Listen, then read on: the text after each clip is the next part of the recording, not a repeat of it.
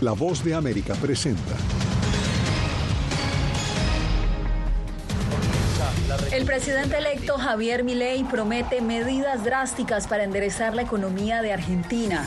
Otro hospital y una escuela son bombardeados en Gaza mientras Qatar asegura que un acuerdo para liberar decenas de rehenes estaría cerca. Sigue cayendo la popularidad del presidente Joe Biden. Nueva encuesta revela que el conflicto en Gaza tendría mucho que ver. Y el alcalde de Nueva York dice verse obligado a hacer recortes presupuestarios para hacer frente a la crisis migratoria.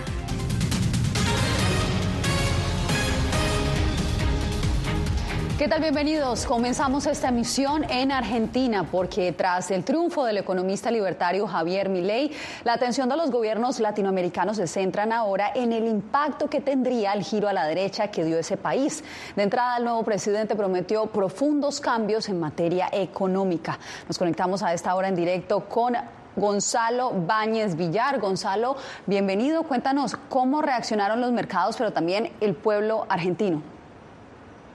¿Qué tal, Jamís? Muy buenas tardes. Los mercados reaccionaron particularmente en los Estados Unidos a favor de la victoria de Javier Milei. Las acciones de las empresas argentinas que cotizan en Wall Street subieron hasta un 40%. Distinto fue aquí en Argentina donde fue feriado nacional, por lo tanto la expectativa está en cómo reaccionarán mañana y si hay medidas económicas que posiblemente la haya con Sergio Massa, que era el candidato oficialista al frente del Ministerio de Economía. Por otra parte, la población reaccionó con cierta cautela a la espera de ver cuáles son las primeras medidas drásticas que aplique Javier Milei, tal como prometió en la noche de ayer en su primer discurso como presidente electo, un discurso que si te parece repasamos en este informe que preparamos para el Mundo al Día.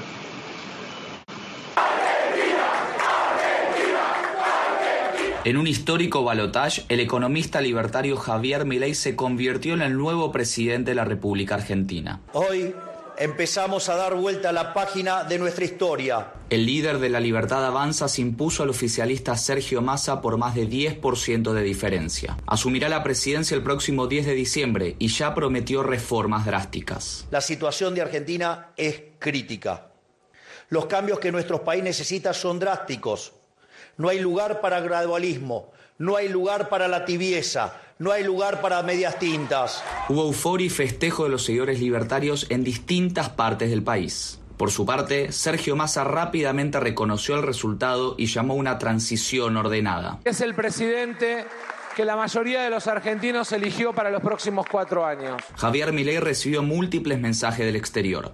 El secretario de Estado Anthony Blinken aseguró que Estados Unidos espera poder trabajar junto al presidente electo en las prioridades que beneficien a los pueblos de ambos países. También enviaron sus felicitaciones mandatarios latinoamericanos y de todo el mundo. Milei se prepara así para llegar a la Casa Rosada e intentará darle un nuevo rumbo a la Argentina.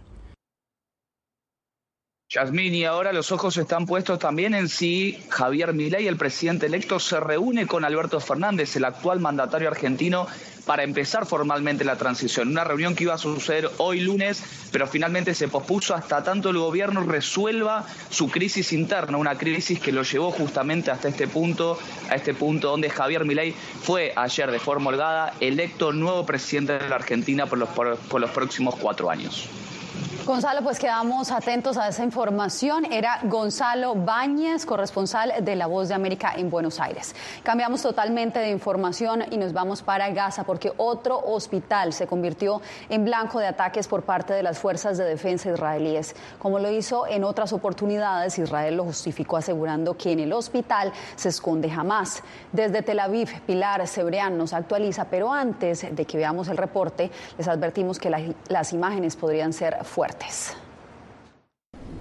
Continúan los bombardeos en Gaza por parte de las fuerzas israelíes. Los últimos ataques han sido contra el hospital indonesio localizado en el norte de la Franja. El Ministerio de Salud de Gaza reporta ya 12 palestinos muertos y también daños estructurales contra este centro asistencial, incluso contra el quirófano. Estos centros están siendo monitoreados por tanques israelíes y la Organización Mundial de la Salud denuncia que después de uno de estos ataques su personal tuvo que entrar en la franja para desarrollar planes de evacuación específicos para los heridos. La población afectada por los bombardeos no encuentra suficiente asistencia sanitaria para tratar sus heridas y denuncia que estos centros están llenos de cuerpos sin vida. Están protagonizando masacres en todo el norte. No hay lugar seguro. No perdonaron ninguna escuela ni hospital. No dejaron ningún lugar seguro. No se salvó ninguna casa y el mundo nos está mirando. Durante el Día Internacional de los Niños, en Gaza avanza la evacuación de 31 bebés prematuros hacia hospitales de Egipto para darles mejores condiciones médicas. Israel insiste en que los hospitales son utilizados por Hamas como centro de operación y vídeos entregados por el ejército israelí muestran túneles supuestamente ubicados bajo el hospital Al-Shifa y el momento en el que rehenes son empujados dentro de un centro de salud, lo que Hamas ha negado repetidamente. Son ya 13.000 los muertos según el Ministerio de Salud de Gaza y más de 2 millones de personas desplazadas. La ONU reitera su llamado. He estado insistiendo en la necesidad de un alto el fuego con fines humanitarios. Estamos siendo testigos de una matanza de civiles que no tiene paralelo ni precedentes. Mientras tanto, avanza la expectativa de posibles acuerdos entre Israel y Hamas con la mediación de Qatar y Egipto. Estamos hablando de una pausa en los combates durante unos días para que podamos sacar a los rehenes. No es un alto el fuego porque continuaremos presionando a Hamas para que desmantele su infraestructura militar y terrorista. Asimismo, Biden expresó sus expectativas de resolver lo antes posible los obstáculos y que se definan el número de rehenes que van a ser liberados y también la duración de la tregua. Mientras tanto, los familiares de los rehenes han hecho un llamamiento al gobierno de Israel para que abandone el debate de imponer la pena de muerte contra los miembros de Hamas que están detenidos y que perpetraron el ataque del 7 de octubre. Pilar Cebrián, Voz de América, Tel Aviv. Y más de 40 días después de la escalada del conflicto en Gaza, aumentan los cuestionamientos por acciones tanto del grupo islamista Hamas como por parte de las fuerzas de defensa de Israel. La Corte Penal Internacional asegura que ha recibido solicitudes de ambas partes instando una investigación sobre posibles crímenes de guerra. Celia Mendoza tiene los detalles. El sufrimiento y la destrucción infligidos a nuestro pueblo exceden la capacidad humana. ¿Qué espera Estados Unidos ante el genocidio en curso de nuestro pueblo de Gaza? Este fue el llamado de Mahmoud Abbas, presidente de la Autoridad Palestina, durante una locución televisada tras el inicio de la operación militar de Israel en respuesta al ataque perpetrado por Hamas el 7 de octubre. Las autoridades en Gaza contabilizan más de 11.500 fallecidos. Existe una circunstancia en la que los primeros crímenes de guerra son cometidos por Hamas al tener su cuartel general y su ejército escondidos bajo un hospital, y eso es un hecho. Sudáfrica, Bolivia, Bangladesh, Djibouti y la Unión de las Comoras pidieron a la Corte Penal Internacional que se investigue las acciones de Israel contra la población civil, a lo que el fiscal general Karim Khan respondió en un comunicado. Al recibir la remisión, mi oficina confirma que actualmente está llevando a cabo una investigación sobre la situación en el Estado de Palestina. Esta investigación, iniciada el 3 de marzo de 2021, abarca conductas que pueden constituir crímenes contemplados en el Estatuto de Roma cometidos desde el 13 de junio de 2014 en Gaza. Y Cisjordania, incluida Jerusalén Oriental, que continúa y se extiende la escalada de hostilidades y violencia desde los ataques que tuvieron lugar el 7 de octubre de 2023. Mientras tanto, en La Haya, las familias de nueve de las víctimas de Hamas el 7 de octubre se reunieron con el fiscal general luego de que presentaran su caso a la Corte contra Hamas por crímenes de guerra y genocidio. Lo que sentimos y lo que el fiscal nos dijo claramente es su verdadero deseo de hacer justicia por lo ocurrido el 7 de octubre en Israel por estos crímenes. Celia Mendoza, Voz de América, Washington. La popularidad del presidente Joe Biden continúa en caída, de acuerdo con una reciente encuesta de la cadena de noticias NBC. Una de las razones estaría relacionada al apoyo inquebrantable de la Casa Blanca a Israel en su contraofensiva contra el grupo Hamas. Jorge Agobiano nos acompaña en vivo con los pormenores. Jorge, adelante. Yasmín, esta encuesta y las preguntas alrededor de ese sondeo ocurren en un momento de tensión y no solo por la tensión en Gaza, sino también por la presión que recibe el gobierno de Estados Unidos por su apoyo a Israel, algo que ha generado manifestaciones a favor y en contra del presidente Joe Biden. La Casa Blanca en el pasado se ha referido a estas encuestas como algo a lo que el presidente Joe Biden no le presta atención, pero ha preferido no utilizar esas mismas palabras en esta oportunidad. El sondeo de la cadena de noticias NBC mostró que Biden acumula un 40% de apoyo entre los encuestados. El desencanto hacia el mandatario es más pronunciado entre votantes de su propio partido y pareciera estar vinculado a su manejo del conflicto entre Israel y Hamas que no es aprobado por un 70% de los consultados. Otra encuesta reciente de la agencia AP y el Centro de Investigación de Asuntos Públicos también encontró que el 50% de los demócratas miran con recelo el apoyo inquebrantable de Washington a Israel en su contraofensiva contra Hamas. Analistas coinciden en que la Casa Blanca entendía los riesgos, sobre todo al tratarse de un tema sensible para diferentes grupos y comunidades. Um, Sabía el riesgo político que corría por su pleno apoyo al derecho de Israel a defenderse contra un ataque terrorista, pero eso no significa que no sea un desafío que deba afrontar y un acto de equilibrio político. En Estados Unidos, manifestaciones a favor y en contra de la postura de Biden han demostrado las divisiones que existen sobre el tema. Divisiones que también se han evidenciado en el Congreso y en los adentros del gobierno federal, donde un creciente número de funcionarios ha mostrado públicamente su preocupación.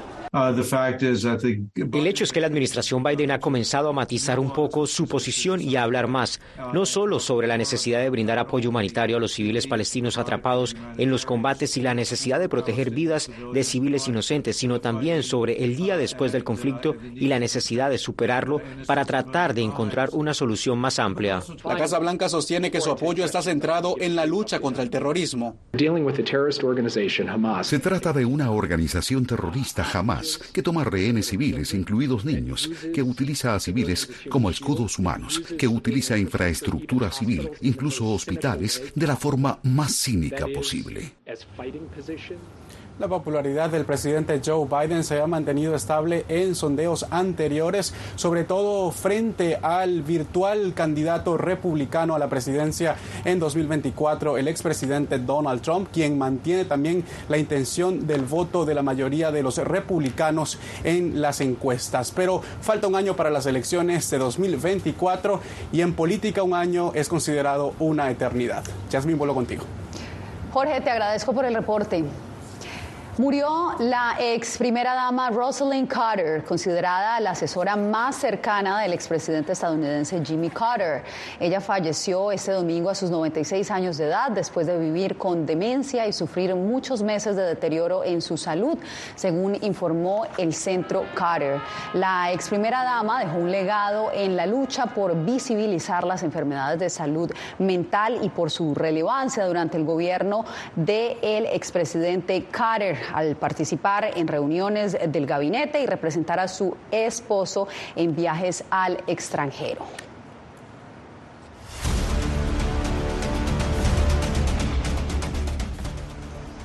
Ahora pasamos a Nueva York, donde la crisis migratoria toma un nuevo rumbo. Ahora los migrantes comienzan a dormir en carpas, como nos informa Ángela González. El alcalde anuncia recortes presupuestarios para poder hacer frente a la crisis migratoria.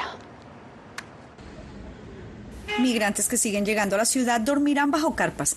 La falta de espacio y presupuesto ha limitado las opciones de la ciudad, que batalla también en un tribunal para modificar la ley de derecho a refugio única de jurisdicciones como Nueva York. El campo federal de aviación Floyd Bennett albergará bajo carpas a 500 recién llegados.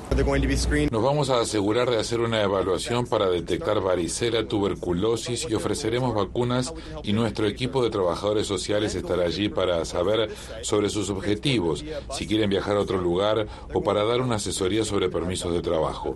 Estableceremos un periodo de 60 días con múltiples puntos de contacto. Estas migrantes recién llegadas piden un refugio en otra locación. O sea, yo le rogué a la chica que no me mandara a un albergue tan lejos y no me quiere cambiar. No, no es lo mismo porque el recorrido para los niños nos hace también duro ir a traerles por el trabajo. Organizaciones proinmigrantes se oponen a que los recién llegados duerman bajo carpas y se han manifestado en las afueras de la residencia del alcalde en Manhattan. Necesitamos más inversión para garantizar que realmente brindamos a las personas los servicios que necesitan para volverse autosuficientes, para que salgan del refugio a viviendas permanentes y también para obtener estatus legal. El alcalde dijo que la crisis migratoria lo obligará a implementar recortes de presupuesto escalonados del 15% para cada una de sus agencias para el próximo año fiscal, que representan entre otros 4.000 policías menos para patrullar las calles y millones de dólares en recortes para hospitales, bomberos y recolección de basura. Según datos recientes de la ciudad, apenas un 2% de los 140.000 migrantes que han llegado hasta la fecha han podido solicitar permisos de trabajo. Ángela González, Voz de América, Nueva York. El gobierno estadounidense otorgó decenas de visas humanitarias a un grupo de mexicanos de la tercera edad para que se reunieran con sus familiares aquí en Estados Unidos. Enrique García Fuentes nos relata desde Chicago que muchos de ellos se reencontraron después de varias décadas.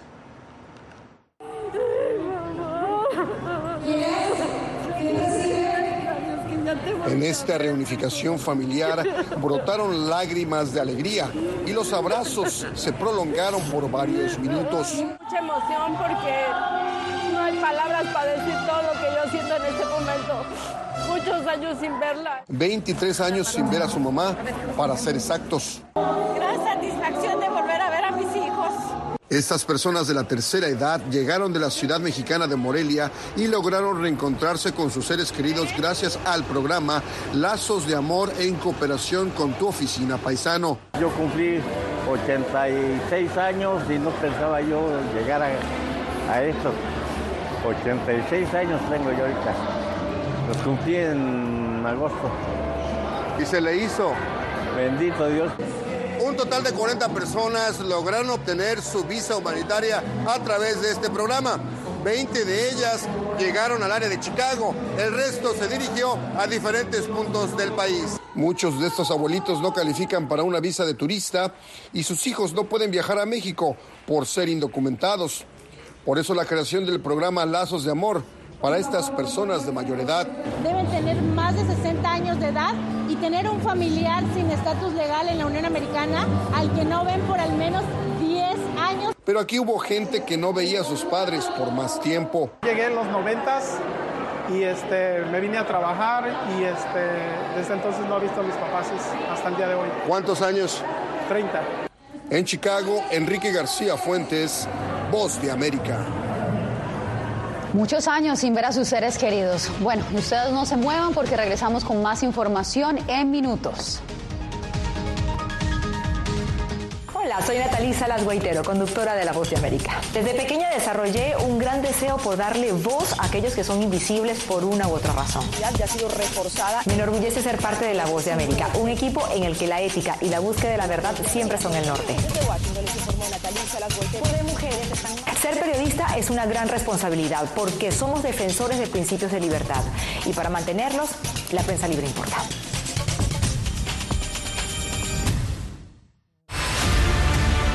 No concibo una democracia sin, sin periodistas. El libreto manda a un conflicto constante con la prensa independiente, con los medios de comunicación. Periodismo, la prensa libre importa. Una coproducción de La Voz de América con nuestras afiliadas en la región. Se ejerció esta profesión con mucho eh, miedo. ¿Cuántos periodistas van muertos ya? Por decir la verdad. Disponible en vozdeamerica.com. Soy Fabiola Chandi, corresponsal de La Voz de América en Bolivia. Retratar la complejidad de mi país para una audiencia internacional le ha dado una nueva perspectiva a mi labor como periodista. Desde esa mirada descubro en el día a día que el trabajo que realizo en La Voz de América me ha permitido dar vida a los valores del periodismo profesional. Aquel que les informa a ustedes, nuestras audiencias, con balance, precisión y profundidad. Porque en La Voz de América, la prensa libre importa.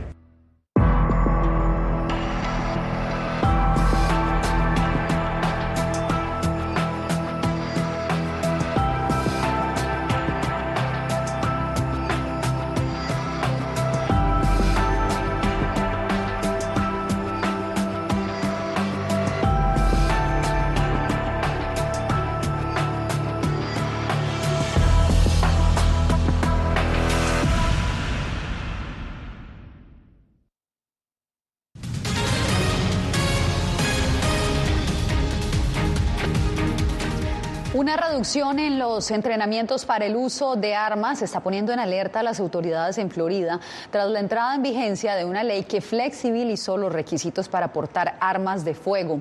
José Pernalete nos trae el reporte.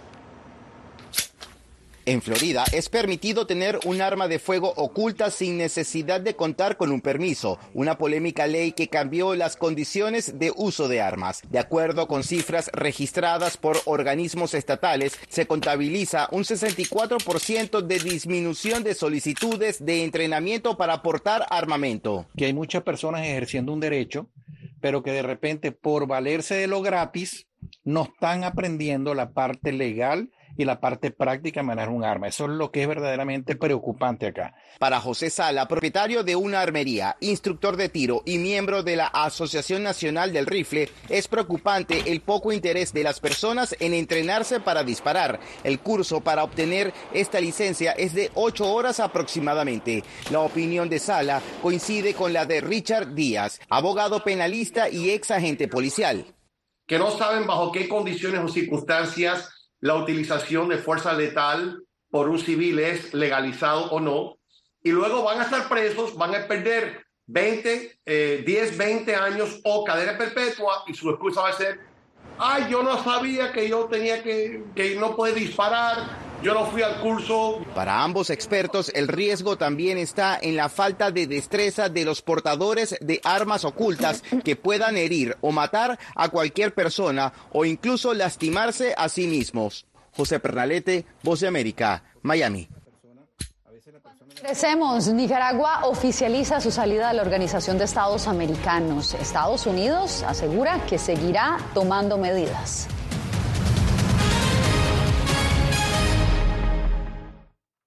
Soy Gonzalo Barca, presentador de La Voz de América. Cada semana, desde nuestro programa Foro, programa de análisis y debate, vamos más allá de la noticia, con los temas de interés que ocurren en Estados Unidos e impactan en toda la región. Desde La Voz de América, tengo el privilegio de moderar debates y confrontar ideas diferentes. Así nuestra audiencia se puede formar su libre opinión y tomar sus decisiones bien informadas, porque en La Voz de América, la prensa libre importa.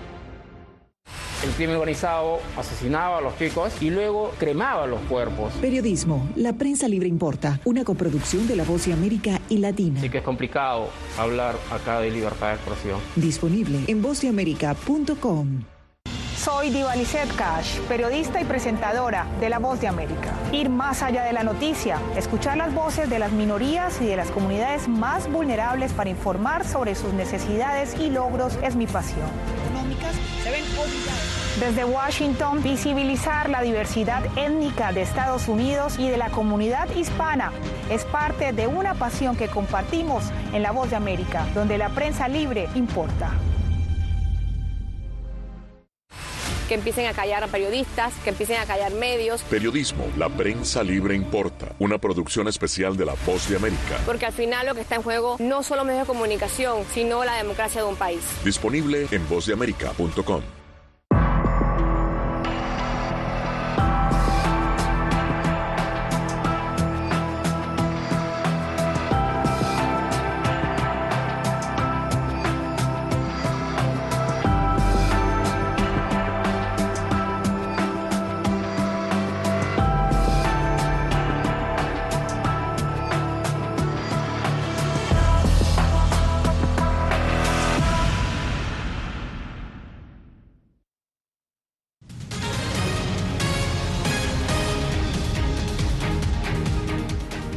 Al menos 21 personas han muerto en República Dominicana por las fuertes lluvias de este fin de semana.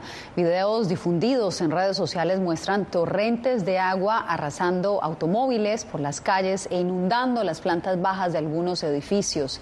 El Centro de Operaciones de Emergencia del país caribeño informó que más de 13 mil personas tuvieron que trasladarse a zonas más seguras y 2.500 tuvieron que ser rescatadas.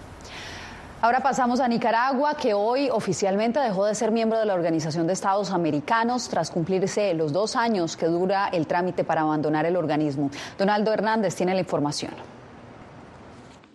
Ya no somos miembros de ese infame organismo llamado OEA. Así anunció este lunes el canciller Denis Moncada la salida de Nicaragua de la Organización de Estados Americanos. El diplomático refirió que el retiro es irreversible, por considerar que el organismo continental es un instrumento de Estados Unidos. Nicaragua, su pueblo y su gobierno de reconciliación y unidad nacional quedan desligados, desvinculados de esa organización injerencista y es que este domingo se cumplieron los dos años que requiere el sistema interamericano para que un Estado miembro abandone el foro tras iniciar un proceso de renuncia.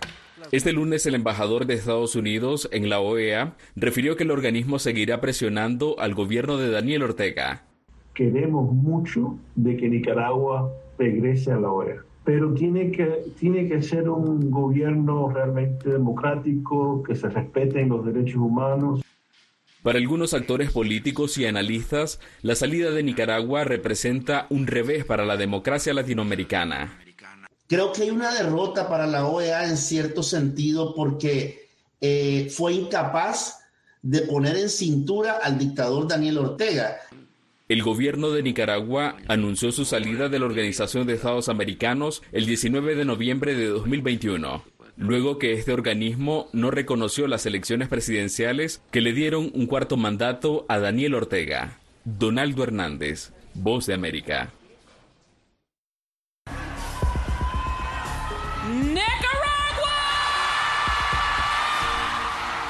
Y justamente Nicaragua sigue de fiesta tras la victoria de Shanice Palacios en Miss Universo.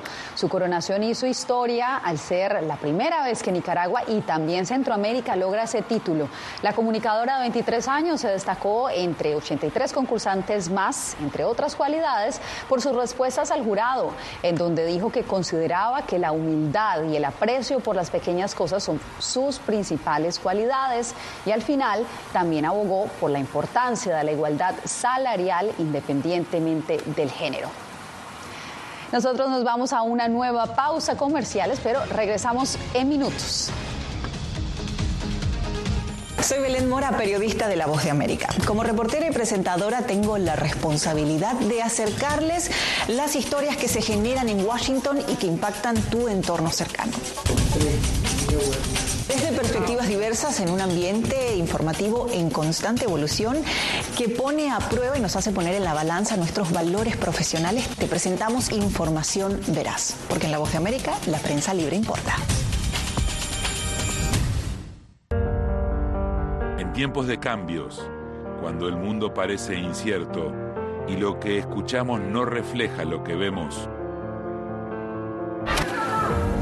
buscamos la verdad través de la pantalla de la Cuando nos cuentan solo una parte de la historia, perdemos la confianza. En momentos de crisis, nuestros sueños, esperanzas y deseos de un mejor mañana dependen de una prensa libre. En La Voz de América te traemos las historias que la gente se arriesga a ver. Conectamos el mundo lo unimos con la verdad.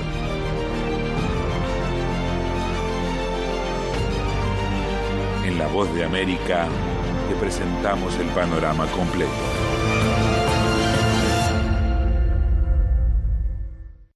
Soy Jacopo Luzzi, reportero de La Voz de América aquí en Washington, D.C. Ya sea informando desde el Capitolio, desde la Casa Blanca, cubriendo el impacto del cambio climático, el impactante tema migratorio, o subir en un avión y cruzar medio mundo para estar en el lugar de la noticia con la información precisa y veraz, este es mi compromiso como periodista. Un compromiso de vida profesional que comparto con ustedes, porque en La Voz de América la prensa libre importa.